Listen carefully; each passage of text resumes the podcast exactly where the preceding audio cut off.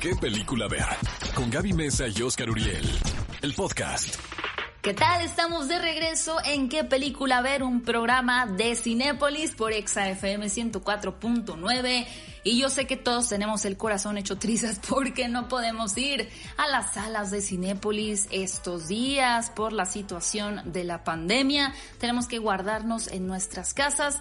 Pero afortunadamente, bendito seas Cinépolis, tenemos la plataforma de Cinépolis Click, donde vamos a encontrar muchísimas películas, series y demás. Y por eso en este programa te queremos hacer diferentes recomendaciones para que tú elijas qué es lo que vas a ver.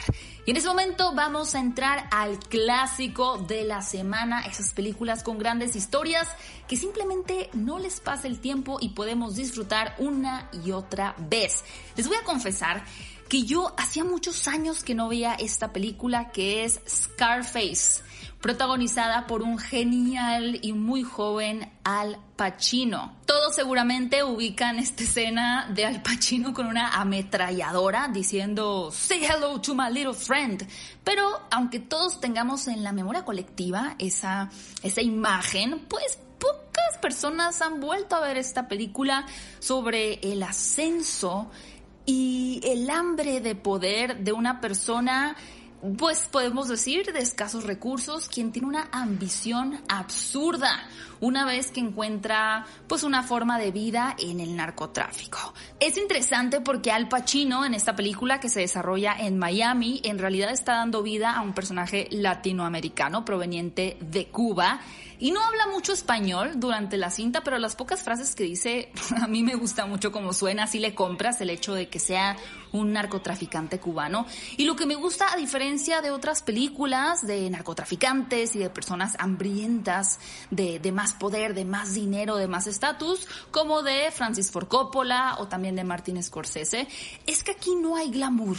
Si bien los personajes logran una estabilidad y una riqueza más bien gigantesca, siempre hay algo en ellos que no los hace ver como estos pues padrinos, no elegantes de la mafia, sino que son personas que incluso no saben cómo manejar bien su dinero. Esa es una realeza y crudeza que maneja también el director Brian De Palma, que la convierten en una de las mejores películas de narcotraficantes o de personas consumidas por el poder de la historia. El clásico de la semana Hijo, evidentemente les muestra la edad que tengo, no me importa.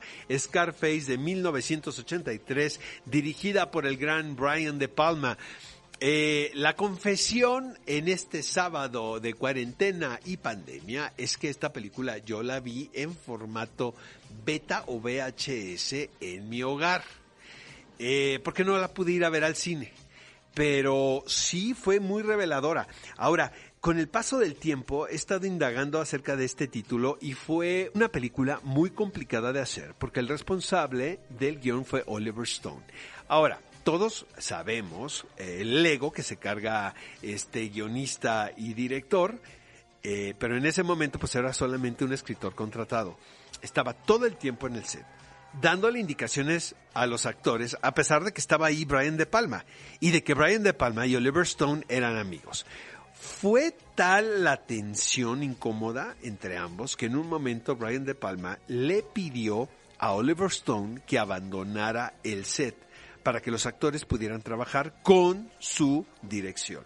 Oliver Stone se mostró muy molesto, abandonó el set y durante años tuvo una enemistad muy grande con Brian De Palma porque eh, pues le afectó de una manera personal el que lo haya sacado de ese rodaje. Es una película que muestra los excesos que se vivían eh, en esa época a través de eh, muchos pueden decir una actuación un tanto exagerada de Al Pacino, pero creo yo que estaba justo en la línea adecuada y en el tono necesario con ese personaje. Después ya se nos fue a hacer otras locuras por allá, pero, pero échenle un ojo a la actuación de Al Pacino y sobre todo, amigos míos, a la increíble Michelle Pfeiffer, quien creo se convirtió en un hito a partir de esta película y después tomó una serie de decisiones adecuadas, de verdad, demostrando su calidad de actriz. Qué bueno que ya la tenemos de regreso porque estuvo un tanto retirada para dedicarse a su hogar. Eh, de verdad, en este personaje ella está espléndida. Es una película muy entretenida y creo que es una gran elección para que sea el clásico de esta semana justo en este programa especial. Scarface, una gran opción para revivir o ver por primera vez en Cinépolis Click. Ve a Cinépolis y utiliza el hashtag qué película ver. Escúchanos en vivo todos los sábados a las 10 de la mañana en ExaFM 104.9.